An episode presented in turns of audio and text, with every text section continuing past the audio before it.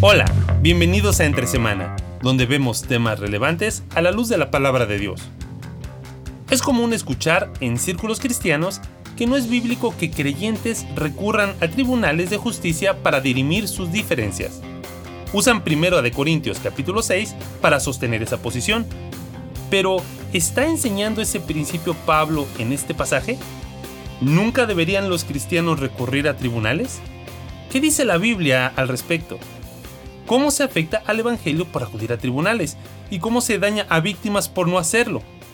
¿Cuánto de mito y cuánto de verdad hay sobre este delicado tema? Acompañemos a Alex y a Marcelo en este nuevo capítulo de Mitos Cristianos, aquí entre semana. Hola, una vez más aquí entre semana estamos viendo todo tipo de mitos cristianos. Hablamos acerca de la semana pasada, ¿de qué hablamos? Eh, Sobre el mito de la palabra empeñada. claro, como no quiero empeñar mi palabra, se me olvidó, ¿no? Sí, sí, sí. mejor no digo nada para no errar.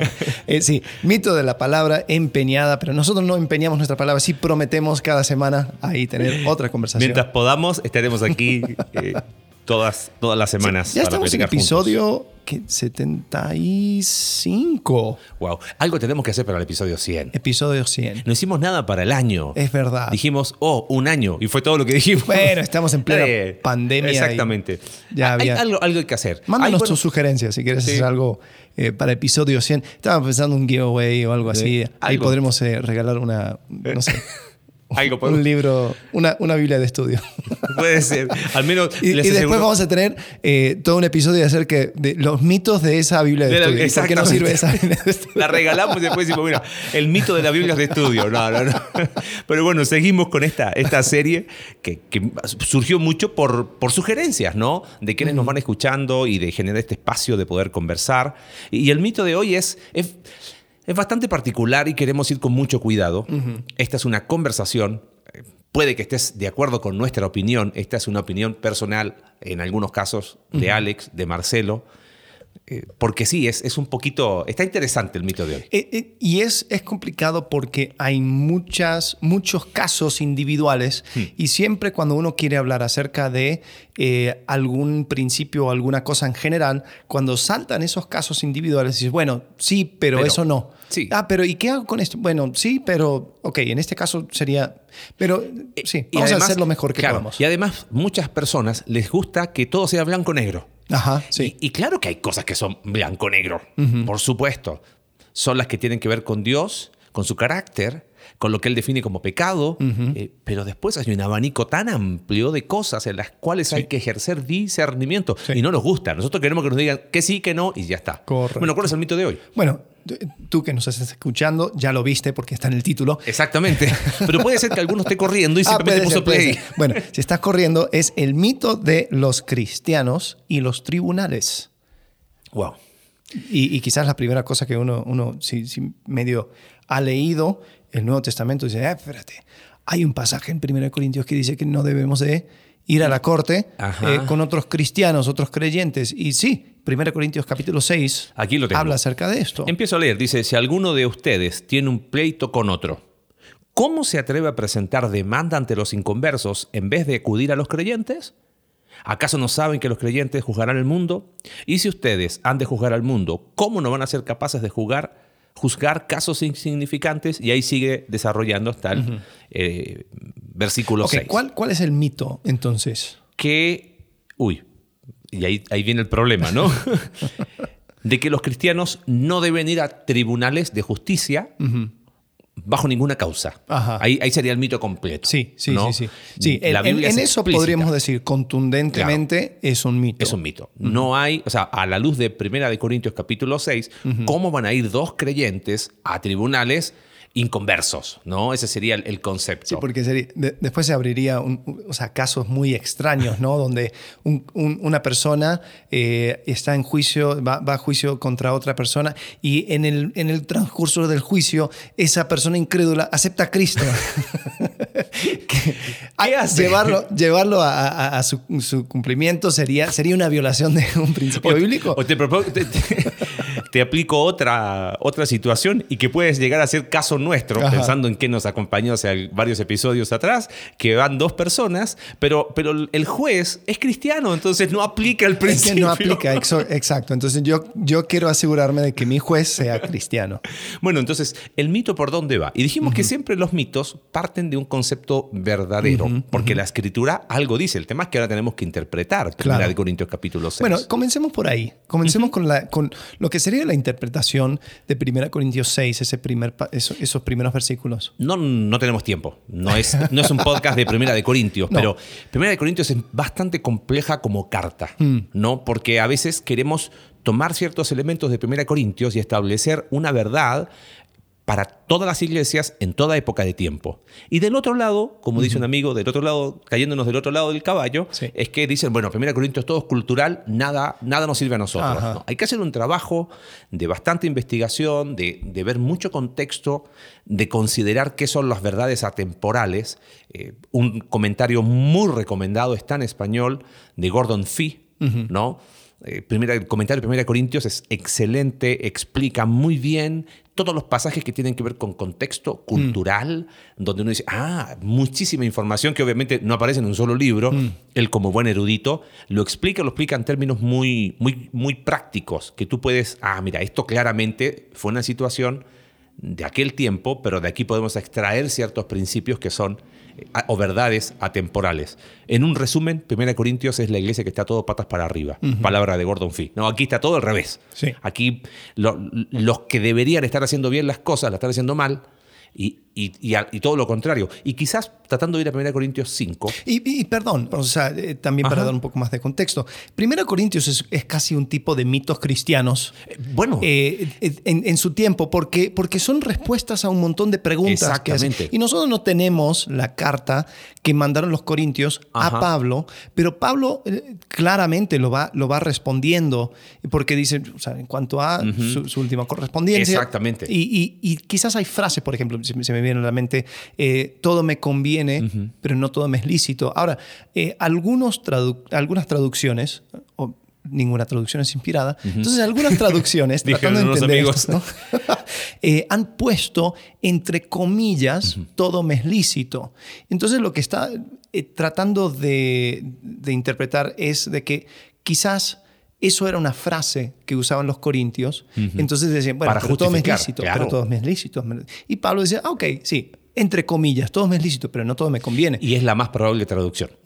Sí, el, No- el- el no- problema no, es, es una verdad que aplicamos nosotros. No, Correcto. todo me es lícito como una afirmación. Claro, bueno, yo he escuchado a personas decir, bueno, como dijo el apóstol Pablo, todo me es lícito. No, no, dijo el apóstol Pablo, todo me es lícito.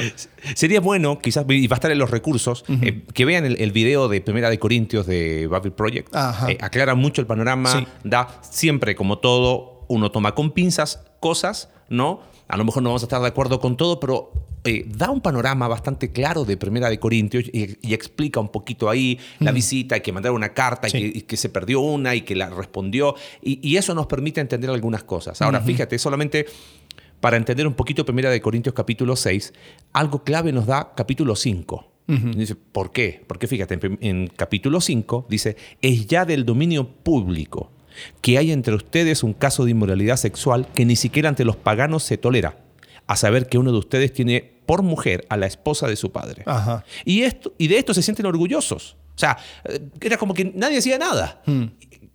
Termina el capítulo 5. Dice, ¿acaso me toca a mí juzgar a los de afuera? ¿No son ustedes los que deben juzgar a los de adentro? O sea, hagan algo con resuelvan este conflicto como que nadie se hacía cargo. Ajá, ¿Entiendes? sí, sí, sí, sí. Había una situación que era evidente de dominio público Mm. y estaban, eh, eh, el versículo 2 dice, ¿no debería más bien haber lamentado lo sucedido? El- la reina Valera dice, ustedes están envanecidos. O sea, era como que no lo veían o no lo Claro. querían ver, Sí. eh, que era otra cosa. Y Mm. se hacían los que, ay, yo no sé nada. Sí. Entonces, Pablo termina el capítulo 5 diciendo, ustedes son los que deben hacerse cargo de Mm. esta situación. De los de afuera, despreocúpense que los de afuera los va a juzgar Dios. Sí. Saquen a ese tipo de ahí. Ahora, ese contexto, ¿por, por qué lo traigo a colación? Porque es contrapeso capítulo 6. Ajá. ¿Entiendes? O sea, el problema de adentro no se quieren hacer cargo. Sí. Pero ahora, un problema de adentro, en vez de resolverlo, van afuera. O sea, todo patas para arriba. Mm. Un problema que tendrían que haber ellos, haber puesto los puntos sobre las IES. Hermano mío, no te estás comportando como es digno del Evangelio. No podemos recibirte la comunión de la iglesia. No puede ser que estés, tengas de pareja a la a, a tu madrastra. Esa es la situación. Y, y hacer como que está todo bien. Sí. Eso va en contra de la dignidad del Evangelio. No te podemos dar la bienvenida a la comunión. Expúlsenlo. Eso es lo que dice Pablo. Sí. O sea, háganse cargo de sus problemas internos. Entonces, fíjate, y ahora, para dar continuidad, porque no es que Pablo iba escribiendo por capítulo, Ajá, ¿no? sí, sí. Tomando eso, dice, y ahora ustedes tienen un problema adentro y en vez de resolverlo, van afuera. Van afuera. O sea, están haciendo todo al revés, ¿no? Eso como contexto de 1 Corintios capítulo 6. Mm. Ahora, podemos agregar algunas cosas más. No dice el texto cuál era el pleito, ¿no? Porque dice, si alguno de ustedes, tienes el texto ahí, ¿no? Sí, si alguno de ustedes tiene un pleito con otro, ¿cómo se atreve a presentar demanda an- ante los inconversos en vez de acudir a los creyentes? ¿Acaso no saben que los creyentes juzgarán al mundo? Y si ustedes han de juzgar al mundo, ¿cómo no van a ser capaces de juzgar casos insignificantes? Podría hasta el, hasta el 4, por A favor. ver, dice, ¿no saben que aún a los ángeles los juzgaremos? ¿Cuánto más los asuntos de esta vida? Por tanto, si tienen pleitos sobre tales asuntos, ¿cómo es que nombran como jueces a los que no cuentan para nada ante la iglesia? Bueno, ahí quizás hay que considerar algunas cosas. no, no dice claramente cuál era el pleito. el, el texto griego no ayuda mucho, pero da ciertas cosas que uno puede llegar a inferir. Probablemente tiene que ver con una situación económica, ¿no? Este Gordon Fee Bueno, sí, eh, y, el contexto te lo da Claro. el versículo 7. Ajá. Eh, en realidad ya es una grave falla el solo hecho que haya pleitos entre ustedes. ¿No será mejor soportar la injusticia? ¿No sería mejor dejar que los defrauden? Eh, lejos de esto son ustedes los que defraudan y cometen injusticias y conste que se trata de sus hermanos. Entonces, es- ese defraudar eh, ahí tal vez da un poco de Ajá. luz, dice, quizás tiene que ver con eh, ese, una cuestión económica. Sí. ¿no? Y, y el otro concepto clave es capítulo, perdón, capítulo, versículo 4, cuando dice, si tienen pleitos sobre tales asuntos. Todas esas palabras son una sola en griego y es una palabra que comunica la idea de algo de la vida cotidiana. No, como si pudiésemos catalogar de una falta menor. Ajá, o sea, cosas ordinarias. claro que, oye, te presté 500 pesos, ¿te llevo a tribunales? Eh, Claro. por, por dar un, ejemplo. sí, bueno, sí, pero si son 600, bueno, bueno, ahí es donde hay uno. Eh, tendríamos que ir viendo, vuelvo a repetir, caso a caso, pero es bueno aclarar un poco el contexto en ese sentido para entender que lo que está hablando acá, Primera de Corintios, tiene que ver con asuntos de la vida cotidiana. El asunto del capítulo 5 no era de la vida cotidiana, era un asunto grave. Claro. Y Pablo dice, ahí tienen que tomar cartas en el asunto. Porque probablemente, no, ahí es donde me, tiro un, un volado, ¿no? A lo mejor no era algo que los tribunales, no sé si llamarle, del mundo, iban a juzgar. Pero ellos sí, Sí. ¿Ok? Fuera. Pero en este caso era algo cotidiano, era algo de la vida eh, cotidiana. Y creo que ahí es donde hay una, una clave de interpretación, y, y- y Fee- Gordon Fee ap- apunta mucho a eso. Hay una cuestión de perspectiva, ¿no? Porque no está... No está Pablo dando una cátedra de, porque viste que dice juzgarán a los ángeles y algunos dicen, bueno, no es el tema que vamos Claro. a hacer nosotros. Sí, sí, sí, sí. Pablo toma eso para decir, mira, va a haber un juicio, un juicio final de vida. Y ahí los creyentes, por estar en Cristo, quizás ese es un elemento clave, por estar en Cristo, si tú entiendes tu posición en Cristo, tienes una perspectiva de vida más amplia. Exacto. ¿no? Exacto. O sea, no se están peleando por monedas Hmm. cuando hay todo un una montaña de, de- de oro de- en, en cuanto a, a nuestra herencia en Cristo. O sea, miren a la eternidad. O sea, miren, miren, miren la perspectiva eterna. Es más o menos lo que, lo que, a lo que quiere apelar, ¿no? Yo creo que de alguna manera, y el texto lo dice, ¿acaso no saben que los creyentes juzgarán el mundo? O sea, tengan un poco más de, de perspectiva. Sí. Por eso dice, mira, ¿no sería mejor sufrir esa, es- esa defraudación Mm. con, con un- con miras a ese, a, a ese juicio escatológico final? Claro. ¿no? Donde teniendo una perspectiva más amplia, puedo ver esto como algo, no digo insignificante, pero algo que se puede resolver. No, no está diciendo que no se debe resolver. Claro, claro. Que se puede resolver puertas adentro. Mm. ¿Y por qué puertas adentro? Bueno, eso es algo que quizás, eso es una inferencia personal, hablábamos eh, antes de grabar. Tribunales en aquel tiempo, el, el BEMA o BIMA, era un lugar público en el mercado.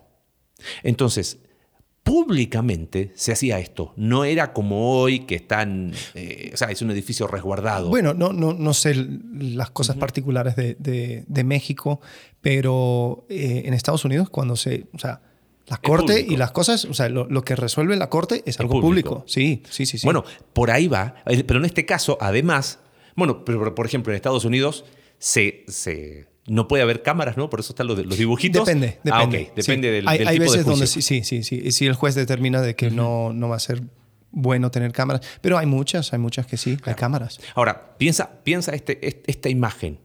Van dos personas que pertenecen a esa comunidad que dice ser cristiana, que dice que se aman, Sí. que son, eh, que hablan de que hay un reino mayor que el reino de este mundo, pero no son capaces de ponerse de acuerdo y van a, a un tribunal. Claro. Eso es lo que está tratando de decir Pablo en asuntos de la vida cotidiana. Claro, sí, Sean capaces de ponerse de Porque el acuerdo. juez no se va a poner a hablar, oye, mira, ustedes están revestidos de Cristo, eh, ustedes deberían... No, o sea, e, es, es- y es utilizar la, el sistema del mundo del cual nosotros decimos Cristo es mejor. Hmm. Entonces, si vas a algo menor, no estás teniendo una perspectiva eterna. No, no estás mirando eh, más allá y entendiendo de que, bueno, o sea, sí, los conflictos siempre van a haber, pero hay otra forma de verlo y hay una, otra forma de tratarlo. Eso que dijiste recién está, buen- está muy, muy claro, se llama argumento de, de mayor a menor. O sea, si nosotros estamos en un reino mayor, no tiene ningún sentido ir a uno menor para resolver algo que podríamos hacerlo. Vuelvo a insistir, no es que está diciendo que no vayan a tribunales. Ajá. Primera de Corintios capítulo 6 está diciendo en cuanto a pleitos sobre tales asuntos de la vida cotidiana, de situaciones, y, y esa, esa palabra eh, griega comunica, comunica ese, ese, ese concepto de, de situaciones del diario vivir, que como dijiste tú recién, lo más probable que tenga que ver con tema económico. ¿Por qué quiero hacer tanto énfasis en eso? Porque este pasaje se ha usado para decir, bueno, eh, no podemos ir a tribunales. Pongo un ejemplo y lo digo con mucho cuidado, porque puede haber una situación que haya acontecido así en alguno de los que nos escuchan. Alguien abusó de un menor eh, en el círculo de la iglesia y no falta leer. Una vez alguien me lo preguntó, oye, pero la Biblia dice que no tenemos que ir a tribunales ante una situación así. Y yo dije, pues, a ver, ¿cómo? ¿Por qué? Y porque Primera de Corintios capítulo 6 dice eso. No, Primera de Corintios capítulo 6 está hablando de una situación, no sé si llamarle menor, Ajá. pero está hablando de que en perspectiva es una situación de la vida cotidiana. Claro, sí. Eh, y, y- y creo que, bueno, aquí en, en capítulo 6 habla acerca de sufrir y, y- y sufrir el ser defraudado. Eh, pero en otro lugar, creo que es primera de Tesalonicenses, que dice que Dios va a defender al que es defraudado. En- y está hablando en un contexto de inmoralidad sexual. Eh, y yo creo que ahí es donde podemos decir, ok, espérate, eh, no, un- una cosa no equivale a la otra. Claro, sí, y es súper bueno separar ahí esas dos cosas, porque lamentablemente... O- o- perdón, Sí, lo, sí, lo sí, menciono para decir, el apóstol Pablo jamás diría, ah, abuso sexual, sufre el daño. Claro, no, no, no, no. ¿Qué, No, no. qué importa? Exactamente. O sea, si vamos a juzgar los ángeles, Dios, va a Sí, reparar tu cuerpo. jamás. No, no, no, no. Y queremos ser súper contundentes en eso. ¿Por qué? Porque se ha usado Primera de Corintios capítulo 6 para abuso espiritual, para herir a personas, Sí. para tapar pecados Sí, gravísimos que tienen consecuencias. Creo que lo, mejor no lo podrías haber dicho, ¿no? Ese concepto de, de no sería mejor dejar que los defrauden. Jamás Mm. puede ser sinónimo. No sería mejor dejar que los, que los abusen, que los dañen. No, no, no, para nada. O sea, no, me- eso sería meter dos cosas en una misma bolsa que no van de la mano. Y eso es des- descontextualizar 1 de Corintios capítulo 6. Totalmente. ¿no? Jamás, creo, y, y vuelvo a repetir en cuanto a contundencia, jamás 1 de Corintios capítulo 6 nos da un patrón para decir, ah, mira, todas las situaciones no deben ser llevadas a tribunales. Hmm. Es más, Pablo, a causa del Evangelio, usó los tribunales, ¿te Claro, acuerdas? Sí, Libro sí, de sí, Hechos. Sí, sí, a, a- a César Apelo. Y, y usó el sistema legal del Ajá. Imperio Romano para eh, ir avanzando el, el- el- el Evangelio en ese sentido. Y dijo, hey, yo soy... Y muchas veces él dijo, hey, yo soy ciudadano romano. ¿Por qué? Eh, ¿Por qué me pegan? ¿Por qué me golpean? Y, Sin hacerme juicio. Sí, y, y utiliza el sistema legal Hmm. para poder, para que, para que no le peguen, Sí, obvio. para que le lleven a Roma, eh, para que le protejan. Y, y- y todo lo que, lo que, o sea, él sabía cuáles eran sus derechos. Claro, no sería muy ilógico decirle, Pablo, sufre ser defraudado, que te golpeen. ¿Por sí. qué me voy a poner a eso? Obvio que no. Soy, soy ciudadano romano. Romano, porque si voy a estar en la cárcel, por último, que esté en condiciones. Y en, esas, y en ese lugar terminó escribiendo cartas, obviamente. Sí. ¿Por qué? Porque el ser ciudadano romano le permitía cierto tipo de, ya no sé si llamarle privilegios, Mm. en la cárcel o, o una situación hasta en la cual él pudo. eh, sería lo que es sinónimo de arresto domiciliario hoy, ¿no? Algo Sí. así. Sí, bueno, sí, sí. no me quiero ir por las ramas con eso, pero, pero creo que es súper importante lo que, lo que mencionaste recién. Pablo en ningún momento está hablando en contra de. Está hablando de en situaciones en las cuales pueden arreglar ustedes. Sí. Creo que ahí marca un principio, Mm. que uno lo ve en toda la escritura, un principio de in- increchendo, dirían en los músicos, ¿no? Ajá. ¿Tienes un problema con alguien? Solucionalo con ese alguien. Sí. Ahora, acá no es que yo tengo, vamos a pensar en un caso de abuso, acá no hay un problema de uno con otro, acá hay un abuso de uno contra otro. Claro. Por lo tanto, Mateo 18 no aplica. ¿Está claro? Sí, sí. Y hay, y hay un- una situación donde sí la ley eh, tiene algo que decir en cuanto a eso. Por supuesto. Ahora, una vez recuerdo que alguien me hizo esa pregunta. Me dice, oye, ¿qué pasa si en una situación a lo mejor de abuso la persona eh, termina pidiendo perdón, termina arrepintiéndose y hay un cambio? Ante la ley de Dios, por supuesto, Dios le perdona. Pero eso- la ley de Dios no exime la ley de los hombres. Que la ley de Dios esté sobre la ley de los hombres no hace que la ley de los hombres no valga, porque mismo Pablo en Romanos 3 está diciendo, hey, sométete a la autoridad que está puesta. Por lo tanto, si tienes que pagar esto, págalo. Claro. Si tienes que hacer esto, hazlo. Lo que corresponda. Lo que, o sea, no mezclemos peras con manzanas. Sí. ¿no? Volviendo a eso, de- del tema de, de situaciones a lo mejor donde ha habido un daño al otro. Creo que ahí, esa, ese para mí es la gran diferencia. Sí. Cuando ha habido un daño moral. Sí. No es un problema. Cuando, un problema es cuando tú y yo, oye, te presté dinero, claro, y tú no me lo devuelves. Bueno, eso no sería un equivalente a daño moral. Puede ser, pero, pero no, no, no, no usemos eso porque estaríamos comparando con cosas que son mucho más graves. Claro. Y, y- y son, y son cosas transitorios, ¿no? O sea, son, es, es dinero. Incluso, o sea, eh, cuando se habla en, en la Biblia del dinero, se, se- o sea, la idea es que se, que se debe de tratar con una mano abierta, ¿no? Dad y no, y no esperes eh, eh, recibir de vuelta. Y creo que eso uno lo puede poner en una escala eh, no insignificativo, pero sí menor a eh, atentar contra una persona Sí. que está hecho a la imagen de Dios. Ir en, o sea, aprovecharte de una persona, manipular, mentir, eh, agredir eh, físicamente a una persona. Y, y de alguna forma, Alex, en una situación así, espero que no nos suceda como iglesia una situación así nunca, pero no hacer algo al respecto expone a potenciales víctimas. Sucedió en Estados Unidos una situación tristísima, la hablábamos antes de, de- de empezar la, la grabación, donde en la denominación más grande en Estados Unidos surgió la información de que líderes pastores de jóvenes, etcétera, que, que tenían acusaciones de abuso sexual o de, si a lo mejor no hubo un, un abuso físico, pero de, de una conducta inapropiada, fueron contratados por otras iglesias de la denominación a sabiendas de sus antecedentes. ¿Ok? Y uno dice, bueno, pero ¿y dónde está la gracia? Sí, yo pregunto, ¿dónde está la gracia de las víctimas que surgieron? Porque lo que sucedió es que esos que fueron contratados teniendo antecedentes volvieron a repetir el mismo patrón. Mm. ¿Por Sí. qué? ¿Qué hubo detrás? Muchos dicen que es, no, ¿sabes qué? Es que eso eh, no tendríamos que ir a tribunales. Ajá. Ahora, qué interesante y es lo más triste, y creo que ahí es donde apela Pablo pensando en 1 Corintios capítulo 5. Mm. Ese escándalo lo destapó un diario en Houston no cristiano. Claro.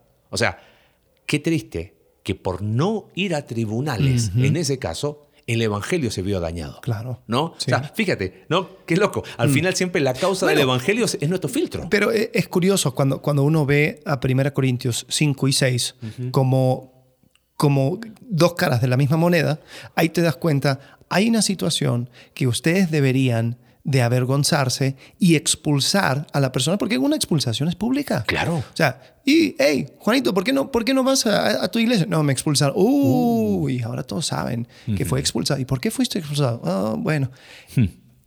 Y ellos se jactaban de que, ah, no, lo tenemos aquí en casa. Aquí manejamos Claro. las cosas, pero, pero no se hace nada. Expúlsalo, hazlo público. Sí. Adiós. Y cuando lo comparas con capítulo 6, dices, sí, pero hay cosas menores. Y uno no, tam- también, o sea, no, no tiene que ir sacando la luz y, y- y ir tratando de manejar fuera de la iglesia, porque se supone que tenemos las herramientas para tratar con Mm. Esos problemas. Exactamente. Y creo que ahí es donde uno empieza a encontrar el equilibrio en esta situación. Sí. Sí, es, y, y lo, que, lo que mencionas, este, este caso en, en Houston, es, es muy desafortunado. Eh, porque, como dicen, o sea, er- eran los antecedentes. Entonces eran personas que sí fueron a tribunales y, y- y levantaron una carga. Eh, ¿Cuántas personas no levantaron cargas Claro. y escucharon quizás un mensaje o un, un consejo eh, basado en 1 Corintios capítulo 6, diciendo, bueno, pero eh, no, lo vamos a manejar entre nosotros, lo vamos a manejar en la iglesia. eh, y, y- y- y ahí se manejó. Y después, para no manchar al ministerio, no manchar la denominación, no manchar a la iglesia, no manchar al pastor, eh, no vamos a publicar esto, lo- simplemente, ay, calladito, vamos a uy, hacer que nunca sucedió. Y sabes qué? Más profundo, va en contra del carácter de Dios. ¿Te acuerdas hace ya varios domingos que, que estuvimos en el libro de Oseas? Y el segundo domingo hablamos de cómo el verdadero amor siempre denuncia el pecado. y, y eso habla claramente de que no podemos querer tapar el sol con una mano. Sí. No podemos llamar al pecado, eh, no bueno, fue algo inesperado. No, el pecado es pecado. Y si Dios, Cometí un error. claro, cometió un error, no, está, está en un tiempo especial. Fue no, una indiscreción. no, no, las cosas. Y sabes que ha sido tan triste estos últimos años, cada vez más casos de personas prominentes, eh, de influencia, creyentes, líderes de opinión, que terminaron, o sea, terminó a la luz cosas que podrían haberse tratado antes. Podría haber tenido una, un- una situación muy distinta si se hubiese hecho la denuncia en tiempo y forma, Ajá. ¿no? Sí, sí. Eh, bueno, te, te doy, te doy un ejemplo de, de- de un caso que quizás sí aquí aplicaría. ¿no? Eh, hubo un- un- una serie de libros, eh, la serie se llama Dejado Atrás, muy, muy popular en los noventas, y eh, los escritores querían hacer una película. Entonces vendieron los derechos de película a una compañía que les dijo un montón de cosas. Dijo, no, esto lo vamos a hacer, vamos a gastar eh, más de 40 millones de dólares en esta película, va, va a ser, va a ser eh, al estilo Spielberg, o sea, va a ser efectos especiales y todo increíble. Eh, y eh, ahí con eso firmaron los derechos de la película. También dijeron, vamos a sacarlo para primero de enero, eh, año 2000, eh, cuando supuestamente todo el mundo se va a acabar. Entonces les hicieron un montón de promesas. Y, ah, sí, listo. Y eh, ¿Qué sucedió? Esta compañía empezó a ir a todos las, las- los estudios de, de- de- de películas y todo, y, y todos tenían sus condiciones. Dijeron, no, mira, eh, sí, pero no lo hagas tan cristiano. Claro. Sí, pero eh, quítale esto. Sí, pero, etcétera.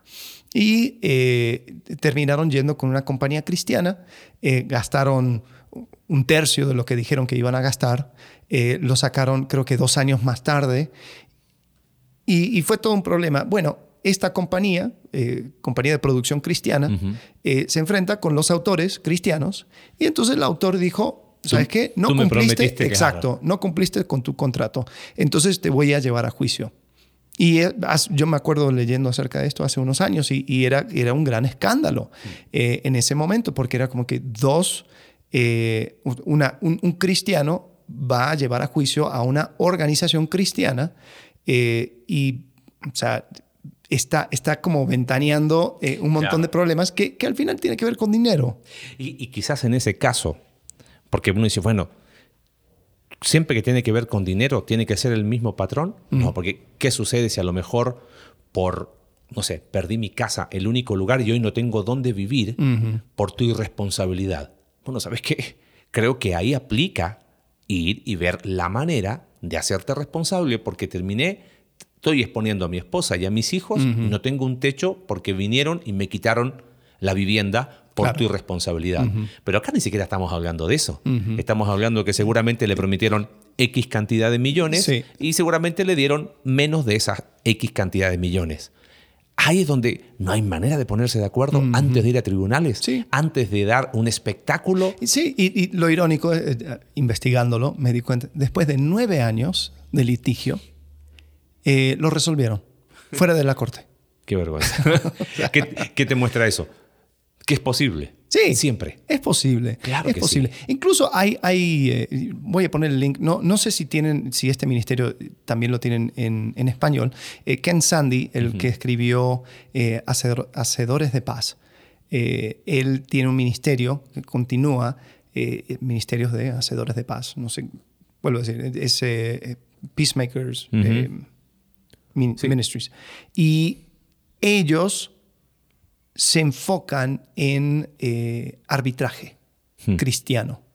Entonces puede ser entre familias, puede ser entre eh, organizaciones sin fines de lucro, puede ser para compañías.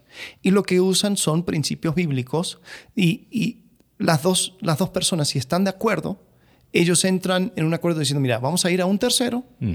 imparcial que va a ver nuestro caso y va a emitir un juicio. Entonces, si los dos estamos de acuerdo con sujetarnos a la decisión de este tercero, eh, así vamos a resolver el asunto. Hmm. Entonces ellos se enfocan en dar una manera, porque ¿cuál es el problema? Eh, y especialmente en, eh, el mundo no católico, por decirlo. la Iglesia Católica tiene una, una cabeza mundial, ¿no? Es el Papa. Entonces cualquier asunto eh, eventualmente va a llegar al, Papa, ¿no? Eh, especialmente en el mundo no denominacional, como somos nosotros. O sea, el, otro día alguien me preguntó, ¿y ustedes a quiénes responden? a Jesucristo. Eh, pero, o sea, sería, sería un problema muy grande si hay un asunto donde dices, bueno, ¿y, y dónde está la cadena? Claro. Y cuando hay un problema entre dos hermanos de diferentes iglesias, pues ¿con quién vamos? Con una tercera iglesia hmm. y, alguien confía de esa persona. O sea, porque tampoco quiero ir con, con, con tu primo de pastor que, que, está en tu iglesia, porque después yo no me siento protegido. Hmm. Entonces hay estas organizaciones que permiten ese, ese arbitraje. Eh, y creo que es una, una manera muy innovadora y, buena para decir, o sea, hay, hay otras formas de resolver estos problemas. Y sabes qué, bueno, tenemos todavía unos, unos minutitos. Creo que hay algo sí importante vamos a tratando de resumir, no es que vamos a tribunales para proteger a alguien que ha sido dañado y proteger a futuras víctimas, claro que sí. Para poder, a lo mejor, como dijiste tú, oye, en una situación de por tu responsabilidad me quedé sin vivienda. Bueno, pero creo que hay un principio, ir a tribunales para asuntos que son de la iglesia. Yo creo que ahí, e, eso es lo que está diciendo Pablo, ¿no? O sea, temas de iglesia. Hace años atrás pude compartir con un pastor viejito de muchos años. durante tres años, todos los viernes estudiábamos y, me contaba historias, ¿no? Y él dice que una vez, o sea, le pasó una situación. Él fundó una iglesia, se asoció a una denominación. En Argentina esa denominación empezó a enseñar cosas que dice no van de acuerdo a lo que yo creo que la Biblia enseña. Entonces dice, oye, nosotros nos queremos retirar de la denominación, la propiedad la habían comprado los hermanos hmm. de la iglesia, eh, el habían edificado ellos, y le dijeron, bueno, pero es que usted puso, los, los puso a nombre de la denominación, así que si se quiere ir, ahí está la puerta. Ish. Entonces este pastor dice, ¿qué hago? Hmm. Se paró delante de toda la iglesia y dijo, miren, evidentemente eh, a la denominación a la cual pertenecemos ya no compartimos los principios que la escritura enseña. Y dice que había una de esas Biblias grandes, viste, que se ponían en las iglesias. Ajá. Entonces dice, me retiro, el que quiera venir a empezar de cero, empezamos de cero, porque acá se va a llenar esta iglesia, pero de humo y nada más. Hmm. Y se fue. Y dice que a la mitad de camino se devolvió, agarró esa Biblia grande y dijo, me llevo la Biblia porque evidentemente aquí no la van a usar, ¿no? y él prefirió sufrir el agravio. Lo lindo que buscaron otro lugar en Buenos Aires, empezaron de cero otra vez y Dios prosperó esa iglesia y es testimonio hasta el día de hoy. O sea, creo que ese es el punto, ¿no? A donde, donde apela Pablo. O sea, pa- para temas de iglesia van a ir.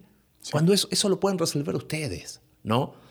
Eh, Creo que 1 Corintios capítulo 6 enseña un principio, pero sujeto a unas circunstancias específicas. Sí. No es aplicable a toda circunstancia. Claro. Y de ahí es donde a lo mejor viene el mito de no, no, no pueden ir los cristianos a tribunales, Ajá. ¿no? Sí, totalmente. Así Sí. que bueno, No, bien. Yo creo que en, en- en esta, en este caso, en este mito, hay, hay muchos casos, muchas cosas particulares, por eso queríamos Sí. ir con un poco de cuidado, o sea, tratando de, de- de más o menos dar el, el panorama general. eh, y, y creo que, o sea, estos son temas al cual uno tiene que ir con, con mucha sabiduría. Yo creo que los principios generales es, es como dijiste, ¿no? O sea, nunca vamos a evitar exponer el Mm. pecado, porque el pecado se tiene que exponer. Eh, sin embargo, sí, cuando hay conflictos, eso se tiene que trabajar. así es. Y si se puede trabajar dentro de casa, dentro de, de- de la comunidad de la iglesia, Hmm. cuanto mejor, ¿no? Así es. Muy bien, gracias. Y si hay dudas, escríbanos. Para Sí. eso está el Twitter. Ahí estamos ¿no? en Twitter, entre semana CB, búscanos, ahí estaremos. Buenísimo. Gracias. Adiós. Gracias por acompañarnos en un capítulo más de Entre Semana. Recuerda que puedes seguirnos a través de nuestra página web Iglesia Conexión Vertical Diagonal Entre Semana, Spotify, Apple Podcast y Google Podcast. Hasta la próxima.